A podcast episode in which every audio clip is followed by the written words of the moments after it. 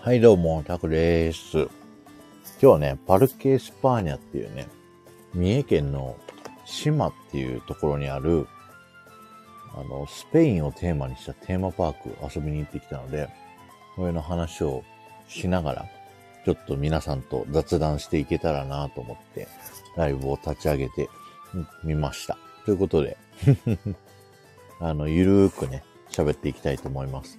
食べてるのはミックスナッツっていうね、アーモンドとカシューナッツとくるみがあるやつ食べてまーす。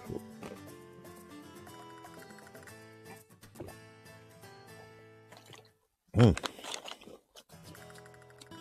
あ、もっさんこんばんは。呪文みたい。呪文みたい？パルケ・スパーニャ？パルケ・エスパーニャはね、僕は子供の時からね、ずっとあったテーマパークなんで、僕は慣れ親しんでる感じ。パルケエスパーニャ、スパイファミリーっぽい？確かに確かに。ちょっと待ってね。一応新チャンネルの告知も兼ということで、一応参加させとこうかな。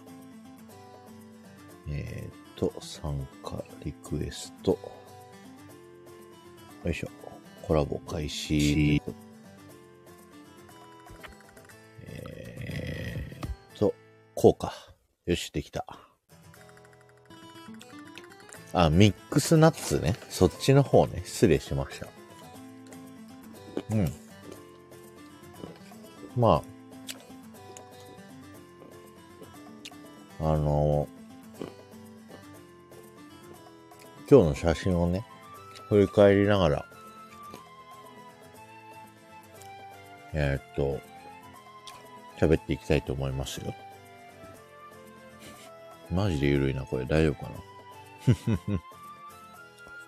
な？えっと、この新チャンネルの方、あ、よかったら新チャンネルね、あの、今週末から新しく立ち上げてですね、新番組やりますんで、そちらの方ですね、ぜひフォローしていただけると嬉しいです。固定コメントにしとこうかな。新チャンネル、ぜひフォローしてください。びっくり。はい。で、固定ということで、始めていこうかな。よいしょ。うんとね。あ、もふちゃんありがとうございます。今日ね、もともとこの直近の土日が、まあ仕事だったので、まあ、休みを取ろうと、代休取ろうということで、えー、11月30日休みをもともとね、やろうとしてて、で、奥さんとね、どこ行きたいっていう話をしてたんですよ。そうで、今週月曜から車も新しくね、して、新しい車でどっか行きたいよねっていう話になってたんで、えどうせだったら、最近ちょっと僕の中でずっと行きたかった、えー、パルケ・エスパーニャに行こうということでですね、行くことになりました。あ、リタさんこんばんは。新チャンネル楽しみにしてますってありがとうございます。ゆるーくあの、ナッツをボリボリ食べながら喋っております。もふちゃん、あつ森ナウなどで出演します。ありがとうございます。全然大丈夫です。んで、うちからパルケ・エスパーにはね、車で2時間、2時間20分ぐらい。なので、9時半オープンだったんで、まあ7時をめどにね、出ようかなと思って、出たんですけど、いきなりね、僕、高速最近関東ばっかり帰ってたから、高速乗ったら癖で関東方面に行くってとこに乗っちゃって、で、真逆じゃない？三重だから。で、いきなりその、道を間違えてタイムロスして、普通に9時半に行く予定が10時に着いてしまうっていうね、そういう失態を犯してしまいました。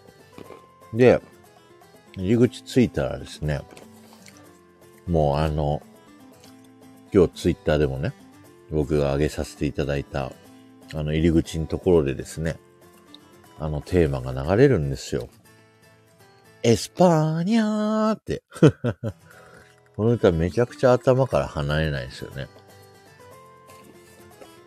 これがもうね、とりあえず、1エスパーニャに熱唱してですね、きっとパルケ・エスパーニャっていう曲なんですけどね、これは。あの、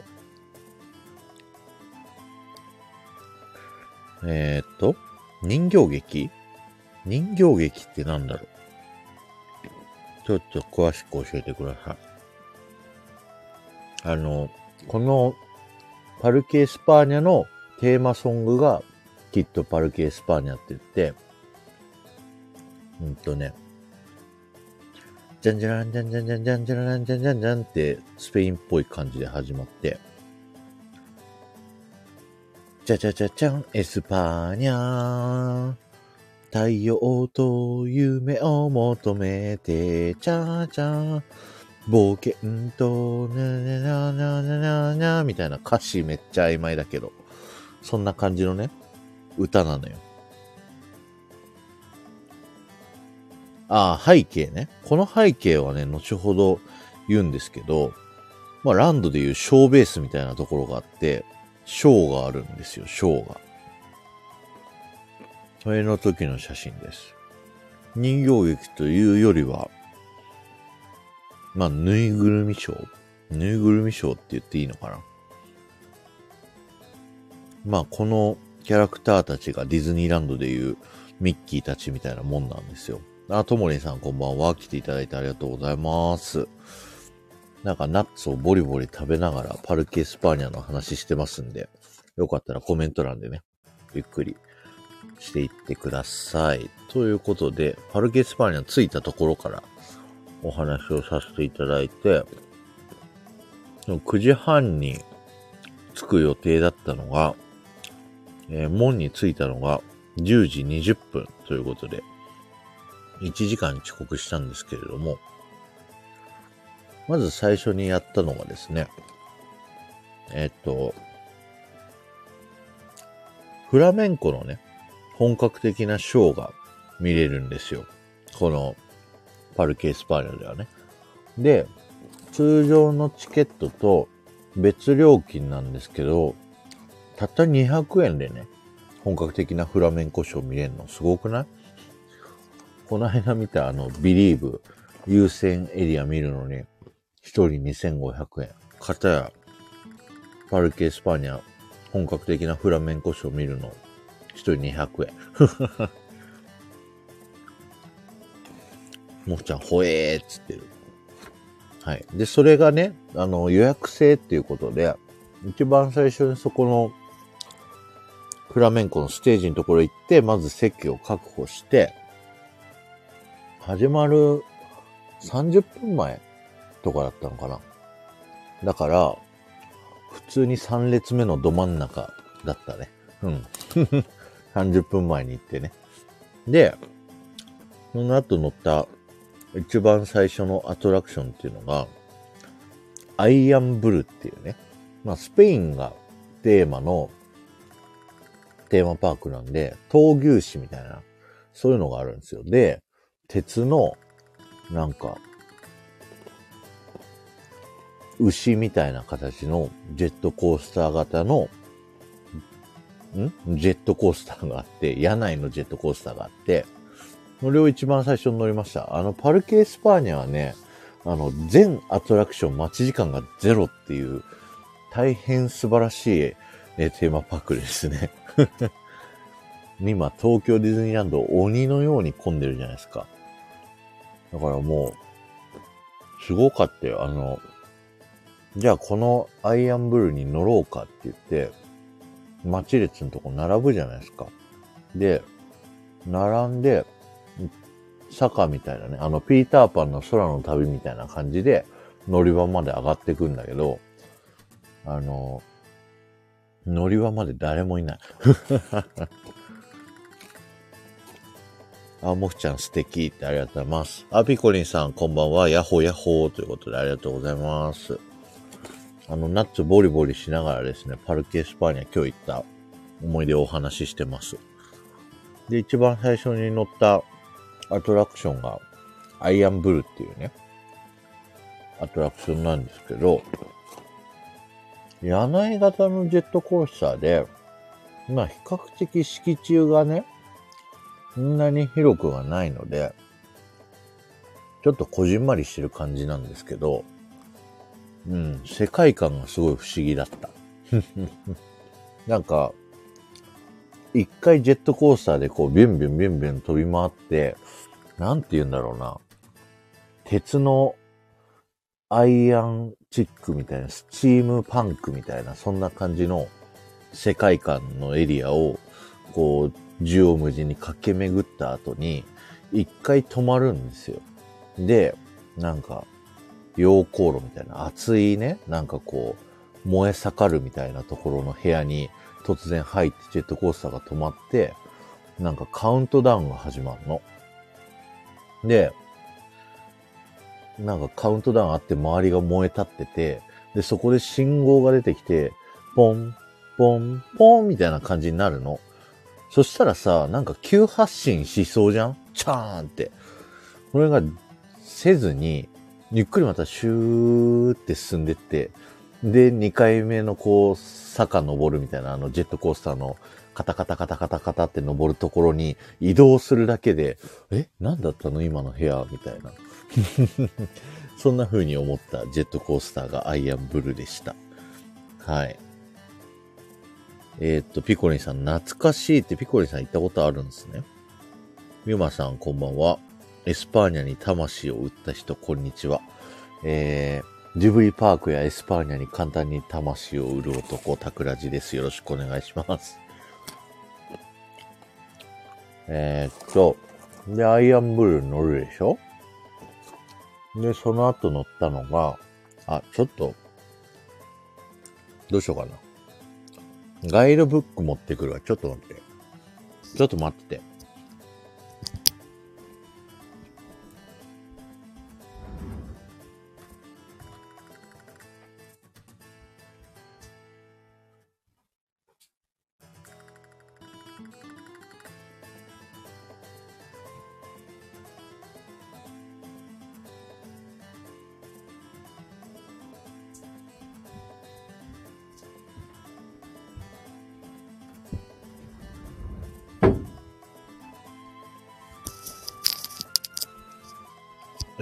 待たせお待たせ。あ、マナさん、こんばんは。来ていただいてありがとうございます。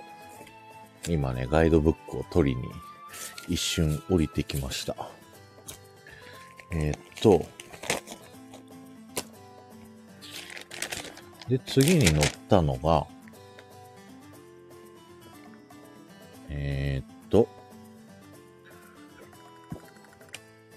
イルミネーションライドくるみ割り人形っていうライドに乗りました。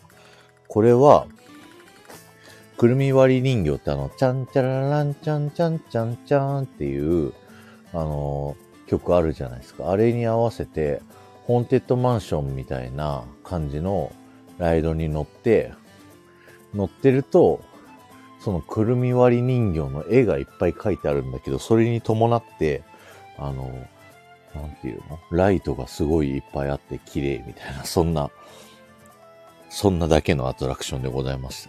はい。えー、挨拶ありがとうございます。えー、っと、待機所でこそこそ聞きやす。あ、そうなんですね。お仕事中。ありがとうございます。え今ね、新チャンネルの方ね、あの、宣伝でライブをちょくちょく立ち上げようとしてるんで、よかったら、の新チャンネルの方もフォローしてくださいね。お疲れ様です。で、その、くるみ割り人形を見た後に、ここ、あの、これまで、その二つアトラクション乗るでしょ？で、付近のお買い物とかを、あの、お買い物というか、ショップを3、4軒ぐらい、はしごしてみて、ここまででね、あの、かかった時間30分ね。短いでしょ？えー、っと、ピコリンさん、タクちゃん、これは端末2つあるんだね。そうです、そうです、そうです。個人携帯と、あの、もう1個の端末を使ってあげておりますよ。で、それを買い物して、で、フラメンコのショーをね、見ました。いや、あの、僕これ初めて見たんですけど、カルメンホールっていうとこのフラメンコパフォーマンスっていうね、え、スペインのタブラをイメージしたフラメンコパフォーマンス。本場スペインの臨場感を味わいながら、スペイン人ダンサーたちの情熱的でエネルギー溢れるフラメンコをお楽しみくださいってことなんですけど、めちゃくちゃ良かったです、これは。あの、4人のね、2人2人男性女性のダンサーさんが出てきて、もう、情熱的というか、なんていうの、タップダンスみたいな足の動きのダンスなんだけど、あの、タップみたいに金属があ、靴の裏についてないの？だからもう、ダンダンダンダンダンダンみたいな、そういう音がすごい響くんだけど、これがね、すごい面白かった。迫力あって。で、ダンサーの人もね、みんなスペイン人なの、ちゃんと。で、ほら、その日出た人の名前みたいなのも、ちゃんと飾ってあってですね、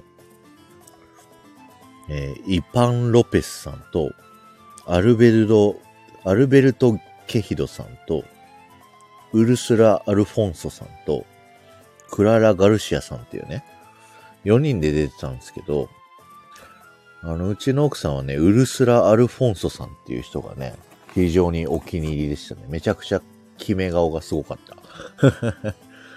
で、アルベルトさんはね、あの、ハゲてたんですけど、ハゲてる、上はハゲてるけど、髭が濃い人なんですけど、はい。すごいね、一生懸命やってる感じだった。なんだろう、あの、フラメンコのダンスってあんまり笑わない感じで踊るのがそういう文化なんですかね、ピコリンさん。教えて教えて。あ、ゆりなさんこんばんは。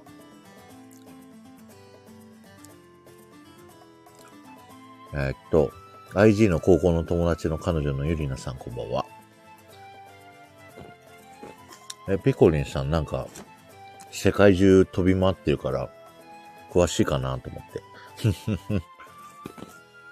ユリアさん、パルケ・エスパーニャ CM しか知らないので、いや、ぜひ行ってください。めちゃくちゃ面白いよ。スペインはまだ行ったことないけど、確かに顔怒ってるね。だよね、だよね、ですよね。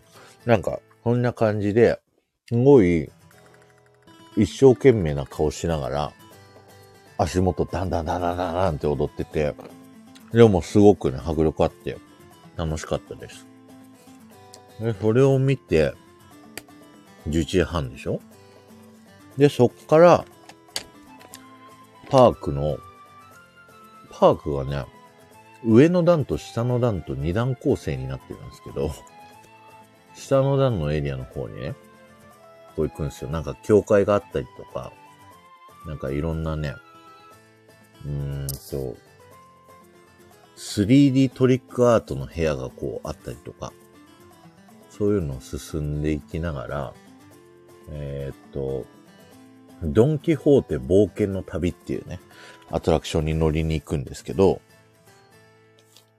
あの、ドンキホーテ冒険の旅っていうのが、ディズニーランドでいうピーターパン空の旅あの、宙吊りのあの、船型のアトラクションに乗って、で、パルケ・スパーニャのキャラクターたち、あの、こう、今、背景に映ってるですね、右上、あの、猫ちゃんの右上にいるこの犬っぽいキャラクター、犬っぽいかな？よくわかんないけど、この人がドン・キホーテっていうね、キャラクターで、ドン・キホーテが主役なんですよ。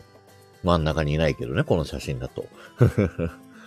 で、このドン・キホーテの冒険を描くっていう非常にディズニーランドに近いようなアトラクションですね。えー、っと、ピコリンさん、コロナ前にスペイン行く予定しててコロナで潰れました。あー、なるほど、なるほど。ユリーナさん、ピレネーが怖そうです。ピレネーあるとこですよね。そうです、そうです。あの、後でピレネーについても喋りますね。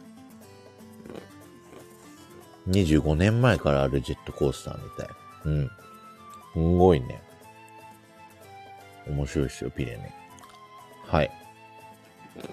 んで、ドンキホーテの冒険行った後、次ね、うんと、ゆるーくナッツをボリボリ食べながら喋ってるから、あの、自由に出入りしてね。で、9番の、あ、9番のってガイドマップ見てるから、誰も9番わかんないけど、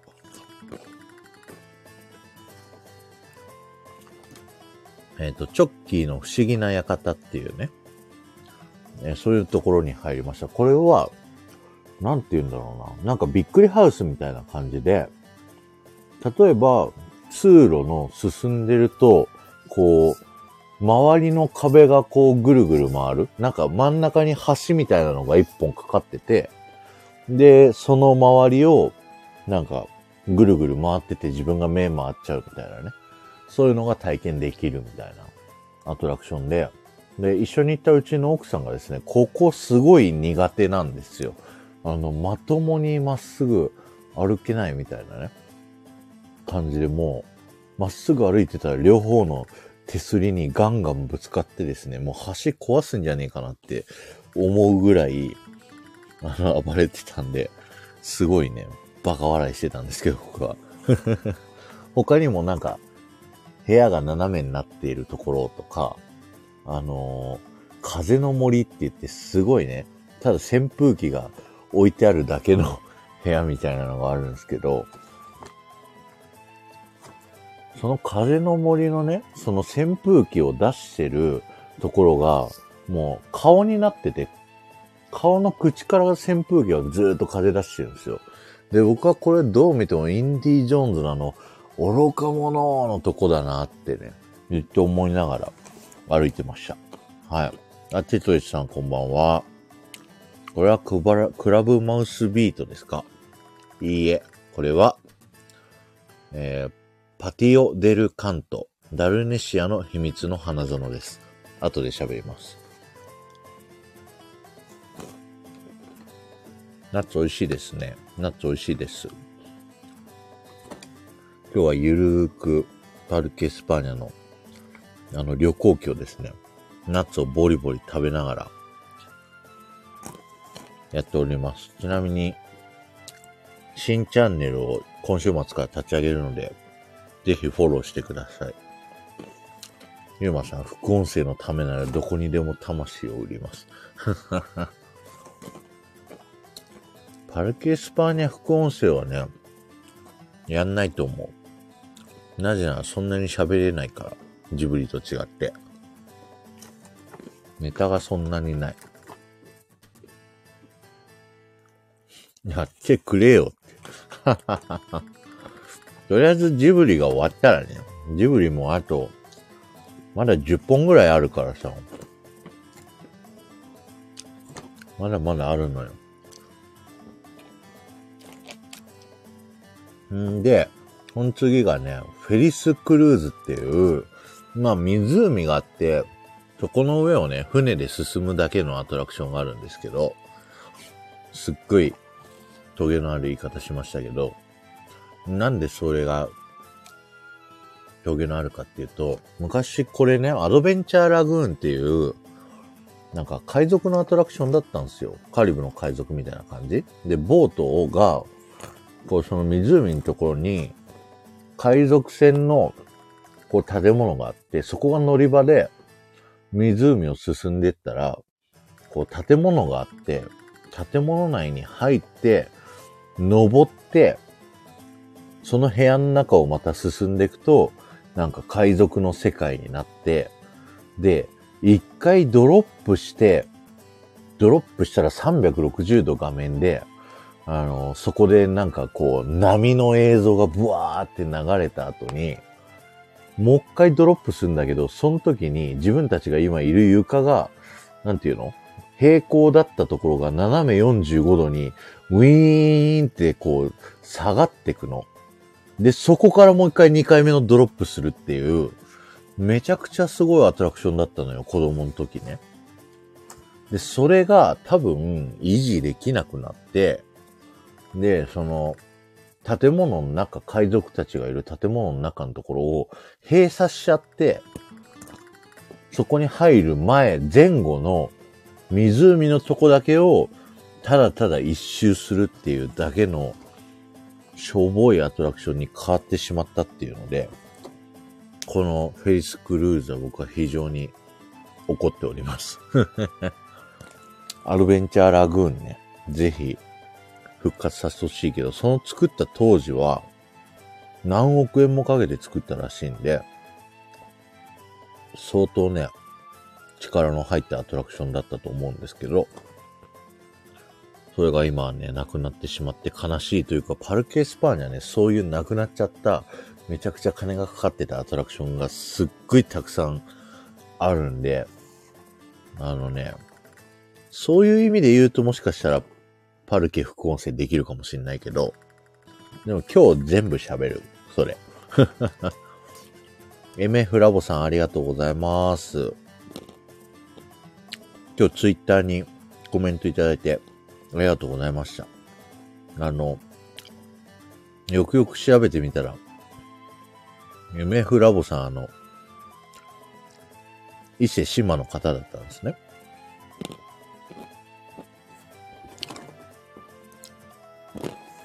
近くなんです。ありがとうございます。いつもね、いいねとか押していただいてありがとうございます。順調にナッツ食べてますね。ええ。今日はゆるーくナッツを食べながら、そしてモンスターの残りを飲みながら、パルケ・エスパーニャの話をね、していくんですけど、これアーカイブどうなるかな？聞き物になるかどうかわかんないな。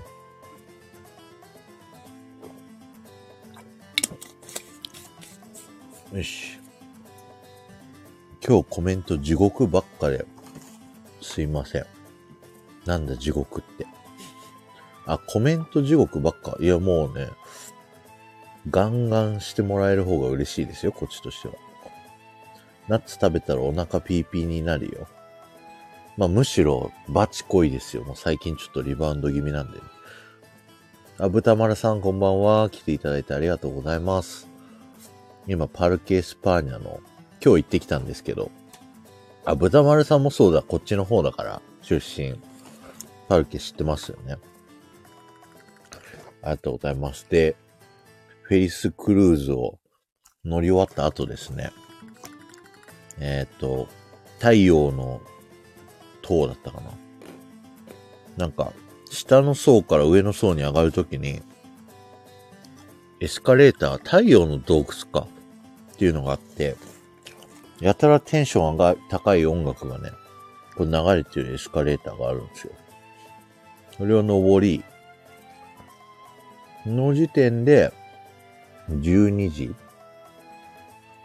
かな？うん、12時ぐらいで、その次12時45分に、あのー一番最初の、えっと、なんちゃらブル。アイアンブルがあったところの前で、お昼のパレード的なショーがあるということで、えー、それの時間潰すために、まあ、チュロスをね、食べに行きました。あのーここのパルケ・エスパーニャのチュロスって、っていうかパルケ・エスパーニャってそもそも人がめちゃくちゃいなすぎるから、作り置きとかしないんすよ。だからチュロスを頼むと、そこからチュロスを揚げてくれるの。だから、めちゃくちゃ揚げたてでうまいっていうね。で、チュロスね、4 400円するんだけど、長い1本のチュロスを2つに割って、で、その一袋に2本みたいな感じで入れてくれるんだけど、あの、割る前の1本が、多分ね、ディズニーランドのね、1.5倍から2倍ぐらい。なんなら割った状態で、ディズニーランドのチュロスと同じぐらいの長さかもしれん。だから、普通に1本を奥さんと2人で分けて食べたんだけど、もう十分だったね。はい。えー、っと。あ、ヒロさんこんばんは。チュロスをぶった切ります。もうボビーさんに毒されまくってるからね。ヒロさんがね。はい。チュロスはスペインのお菓子ですしね。ああ、そうなんですね、豚丸さん。ありがとうございます。皆さん、新チャンネルよかったらフォローしてってくださいね。あ、ジュッティさんこんばんは。来ていただいてありがとうございます。ナッツをボリボリ食べながら、今日行ったパルケ・エスパーニャの話をしております。朝10時から入って、2時間、まだ2時間なんですけど、もう30分ライブしちゃってる。で、チュロスを食べた後、えー、お昼のショー。本来だと、なんかね、パレードやるんですよ。パルケ・エスパーニャって。なんだけど、多分コロナの対策かなんかで、パレードのフロート、まあ、乗り物が2台だけで、そのパークを一周するパレードを本来やるところが、パレード出てきた最初の広場で、まあ、ショー的なことをするっていうね。なんかストリートレビュー、ヌエボ・プログロッソ・アデランテっていうね、ショーを見ました。えっと、ちなみにさっきのフラメンコパフォーマンスも、これのショーも、後で言うこの背景のね、パティオ・デル・カントっていうのもね、今日がね、最終公演だったんですって。11月30までで、一旦、このショー全部終わりっていう状態だったんで、すごいね、あの、マニアの人たちが、一堂に会してたっぽいんですけど、それでも始まる直前に行けば見れるっていうね。それがパルケ・エスパーニャクオリティでございます。あの、ピコリンさん覚えなくていいですよ。あ、で、ジュッティさん、あの、クリスマスのパルケ、なんかこう、ありますかってコメント書いてあったじゃないですか。あの、装飾でツリーがあったりとか、なんか、その、インフォメーションの中にクリスマスのドンキホーテとサンチョのキャラクターがね、あったりとかして、で、BGM がクリスマスソングだったぐらいで、なんか他は特にクリスマス感はなかったですね。ピコリンさん覚えられないって別に覚えなくていいですよ。はい。で、このショーをね、見たんだけど、これ結構楽しかったですね。あの、すごいキャラクターとかダンサーさんたちがたくさん出てきて、で、面白かったのが、一番最初に見たフラメンコパフォーマンスで出てきた4人のね、あの、スペイン人のダンサーさんたちが、通に衣装変えてこっちでも出てきてたのが、なんかこう、あ、みんなで回してんな感があってすごいね、こう、なんだろう、ご当地、ご当地遊園地あるあるみたいな、こんなのがね、あの、好きでした。なんか、昔、何ちゃらえ、渦政映画村だったかな。伊勢戦国時代村だったかな？なんかそういう、忍者とか、侍とかをテーマにした遊園地があって、そこの忍者ショーを見た時と、それ出た後に忍者がね、グリーティングしてた人が、こう同じだったっていうね、そんな思い出があって、それと同じものを感じましたね。あの、フラメンコパフォーマンスで、めちゃくちゃこう、真面目な顔で、バンバンバンバンパフォーマンスかっこいいのしてた人たちが、普通にこう、パレードっぽいね、きらびやかな衣装を着て、こう、にこやかにしてたのがね、すごい衝撃的でした。えー、っと。パルケは誕生日の人はなんと無料で入園できます。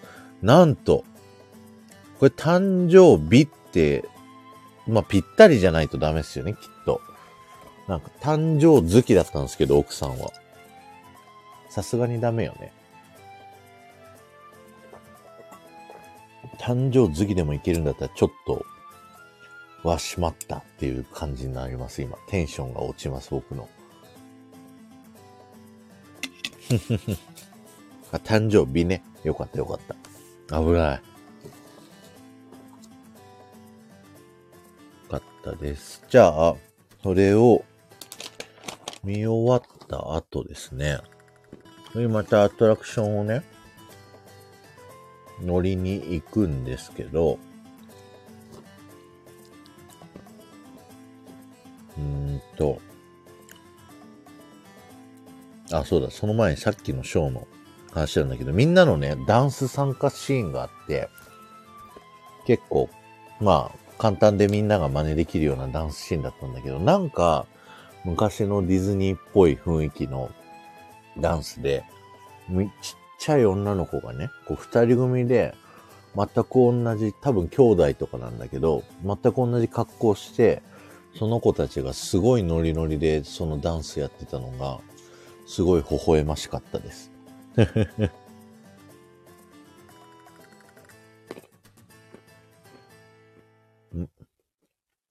大丈夫かな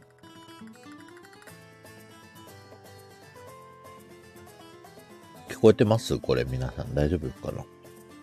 なんかネットワークが不安定って出てる気がする。あ、あれか。こっちが落ちたのか。ちょっと待ってね。新チャンネルの方がね、落ちたからもう一回入り直しますね。うんうんうん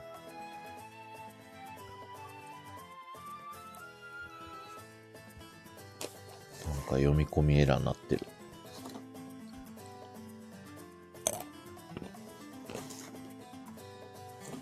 あ、ごめんなさいね。新しく聞いた方のナッツをボリボリ食べながらですね、配信をしておりますので、嫌な方はこそっと抜けてください。参加リクエストを押す。復活、復活。はい。じゃあ、この後乗ったアトラクションがですね、えっ、と、スプラッシュモンセラーっていうアトラクション乗りに行きまして、ちなみにこれら全部待ち時間ゼロなんですけど、スプラッシュモンセラーは要はスプラッシュマウンテンですね。急流滑り。で、その次、グランモンセラーっていう、岩山を駆け抜ける野外コースターって、簡単に言うと、ビッグサンダーマウンテンなんですけど、これ面白いのが、スプラッシュモンセラーとグランモンセラーの、こう、コースっていうのが、あの、何絡み合ってるというか、そのスプラッシュモンセラーの水路の上をそのジェットコースターが走ってるみたいな、そんな感じになってて、これね、結構僕としては面白いなーって思いながらね、乗ってます。ジュッティさんフォローしました。ありがとうございます。0分最高だぜ。そう。もう、今日自分たちより前に人が並んでたことがなかった、マジで。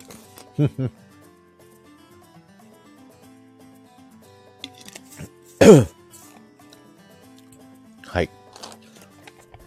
スプラッシュモンスラーとグランモンスラーを乗ってですね、いよいよ、さっきね、えっ、と、誰だっけ？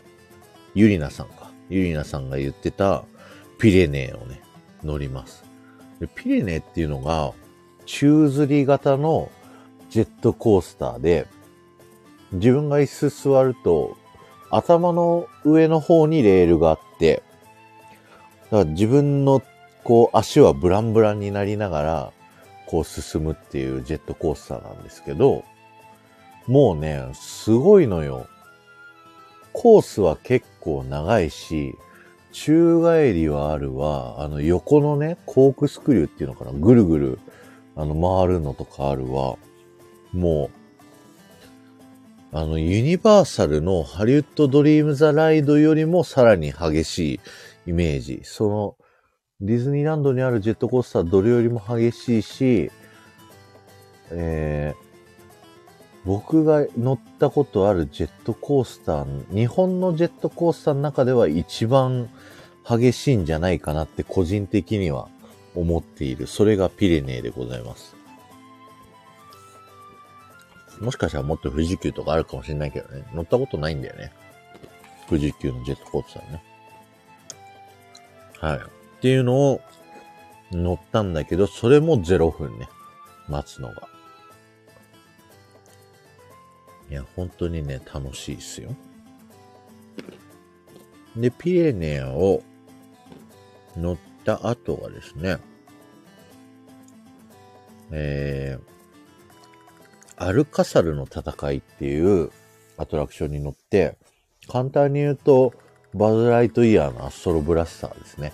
で、イベントやってたんですよ。なんか、2時から3時の間で、先着30名様で3万点以上の点数を取ると、ホットドッグがプレゼントされますみたいな企画をやっていて、でね、奥さんと二人でこう、挑戦したんだけど、奥さん27,100点。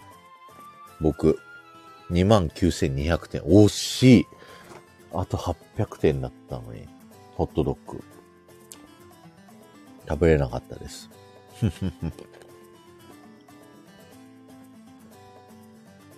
で、アルカサルの戦いが終わった時点で2時7分だったんで、2時半からですね、コロッセオっていうところでショーがあるっていうことだったので、えー、ショーを見に行きます。それがこの背景にある、えー、パティオ・デル・カント。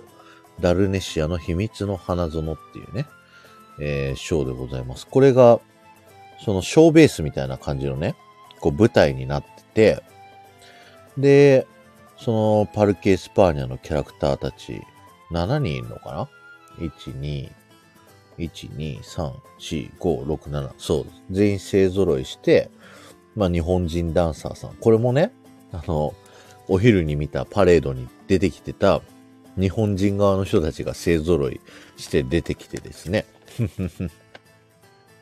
えー、ショーを見せていただくんですけど、なんか、1月、2月、3月のそれぞれの月ごとに、なんか誕生花みたいなのがあるっていうのの紹介をこう歌って踊りながらするっていうのと、なんかパティオっていうのが、なんかお花をこう飾る祭りっていうのかな。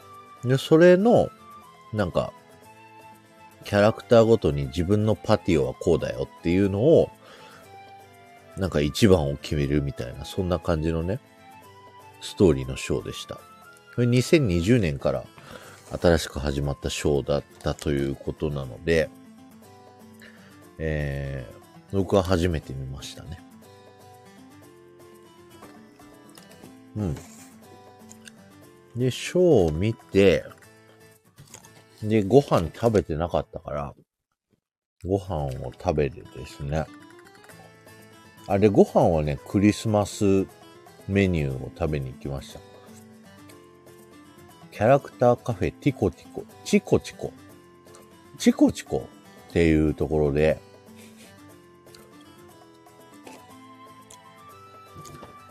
チコチコ、チコチコ、うんとね、チコチコ。こう、こう。なんかちょっと危ない気がする。で、クリスマス限定メニューのですね、トナカイバーガーという、えっと、イベリコ豚のベーコンとハッシュドポテトのハンバーガーで、ハンバーガーの上に、なんか、角と目を模したうーん、謎のものと鼻がプチトマト、半分輪切りにしたやつがのか乗ってるトナカイっぽい顔のハンバーガーを食べました。で、これもね、テーマパーク飯ってあんま美味しくないイメージあるじゃない。ここも、あの、人がいないからなのか、作り置きせずに、頼んでから作るの。だからめちゃくちゃあったかくて美味しかった。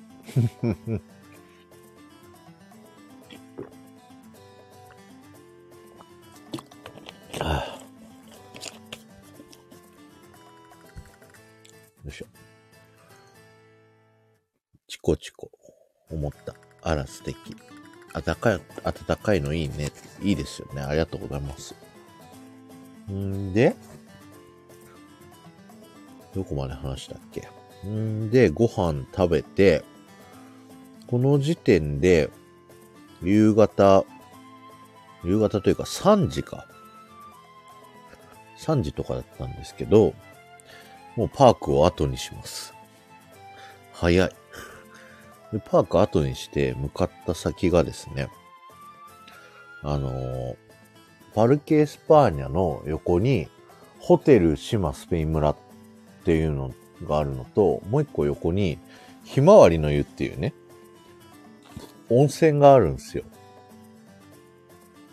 天然温泉。で、その天然温泉に、こう入りに行って、なんか露天風呂入ると、海なのか湖なのかわかんないけど、こう、水がブワーって広がっててですね、結構景色がいいんですよ。そこに入らせていただいて、ゆっくりして、で、帰ってきました。その時点で5時とかだったかな？で、あの、パーク自体の塀もね、5時なんですよ。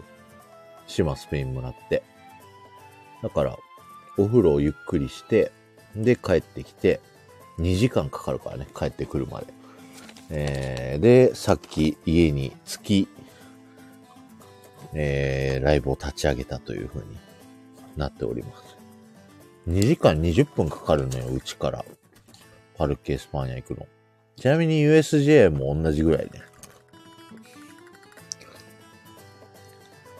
同じ全く同じぐらいの時間で USJ にもパルケ・エスパーニャにも行ける。うん。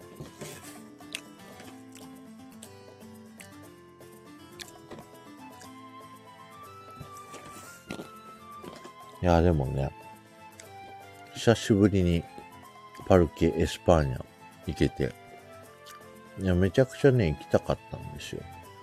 なんか、なん、なんでか知らないけど、なんかうちの奥さんがよく見てる VTuber の人が、パルケ・エスパーニャの話をね、すごい熱弁してて、で、それを僕も見させられたんですよ、動画を。ね、それ見たら、あ、パルケ・エスパーニャ行きたいなってなって で、行ってきたっていうね、えー、そういった話になっております。えー、っと、ピコさん。並ばずアトラク、全部アトラクションスルーそうね、基本的なメインアトラクションは全部網羅しました。すべて待ち時間ゼロ。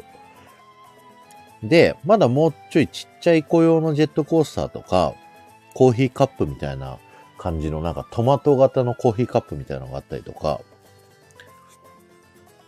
あるんですけど、それらは乗らなかった。あ、あともう一個ね、あの、ダルネシアの360度シアターっていうのがあるんですけど、今日はお休みだったんですけど、ここもね、さっきのアドベンチャーラグーン的な、あのまあ、一言言いたいみたいな文句みたいなのがありましてですね。ちなみにダルネシアっていうのが、真ん中にいる猫のキャラクターね。ここが昔、あの、ミュージカルサーカスっていうアトラクションだったんですけど、これミュミュージカルサーカスで合ってるよな？ちょっと待ってね。パルケ・エスパーニャ。ググる。エスパーニャ。ミュージカルサーカス。合ってる合ってる合ってる。ミュージカルサーカスっていうアトラクションも、すっごいね、僕子供の時大好きだったんですけど、なんて言うんだろうな、あの、観客席が動くタイプのシアター？だからミートザワールドみたいなイメージなんですけど、こう、うさぎのキャラクターが主人公で、魔王になんか妖精をこうさらわれたと。だからそれを助けに行こうみたいなアトラクションなんですけど、あの、ミートザワールドって回転するシアターじゃないですか。回転して場面が変わるみたいなシアターなんですけど、このミュージカルサーカスはですね、こう、観客席自体が丸、丸い形をしてて、丸い形の中に椅子があって、それをみんながこう、座るっていう感じなんですけど、で、上、周りがこうステージみたいな風になってて、いろんなキャラクターたちがいるみたいな。オーディオアニマトロニクスみたいなね。こう、ロボットみたいなのがいるわけですよ。うさぎのやつとか、いろんな鳥たちがいたりとかね。するやつが場面転換の時に、その丸いところがガーって下に下がって、で、移動して、で、別の場所まで移動して上上がって次のシーンになるっていう、めちゃくちゃ壮大なね、装置を使ってたの。それもまためちゃくちゃ大好きなね。もうアトラクションの仕組み大好きな僕としては、そのアトラクションなんでなくしたっていうね、まあ、きっと維持費の話なんですけど、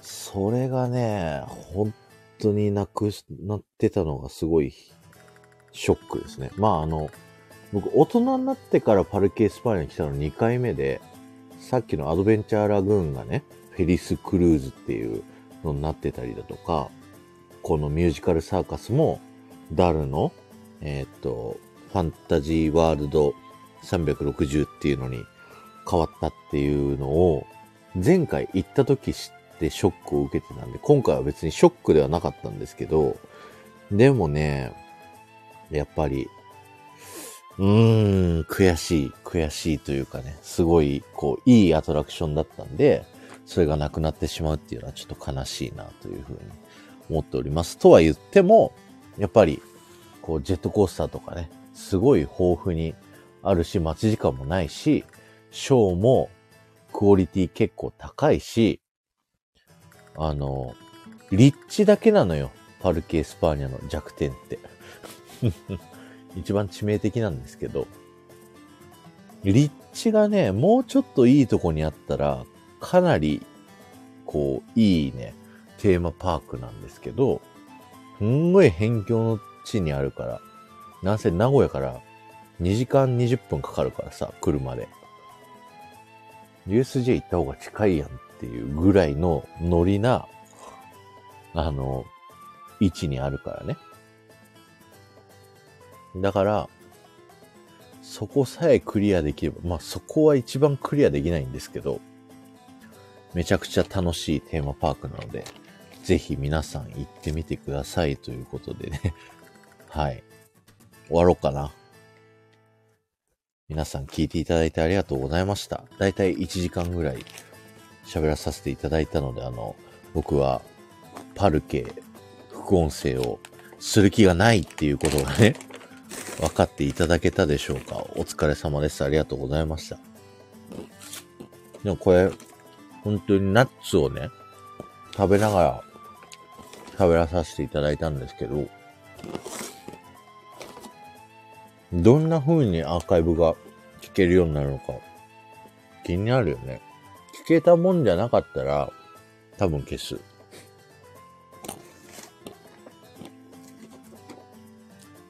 ナッツポリポリ。ピコリンさん、一袋食べたんじゃない？いいえ。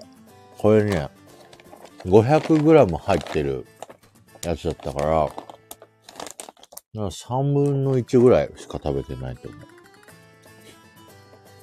まあ、それでも十分すごいか。はい、ということで、えー、そろそろ終わりたいと思います。聞いていただいた皆さんありがとうございました。アーカイブ聞いていただいた皆さんもありがとうございました。あと最近ね、あの、ポッドキャストにも対応することになりまして、ポッドキャストが結構ね、聞かれてるんですよ、この僕のラジオね。なので、ポッドキャストでこの、この僕の咀嚼ライブ聞いていただいた方は、ぜひスタンド FM っていうね、アプリをダウンロードしていただいてですね、こちら聞いていただくといいねだったりコメントで、あの、絡むことができるので、そちらの方も聞いてみてくださいね、ということで、ピコリンさん、歯磨きしてね、ということで、ありがとうございました。はい。じゃあ終わりたいと思います。皆さん聞いていただいてありがとうございました。失礼します。ぶった切ります。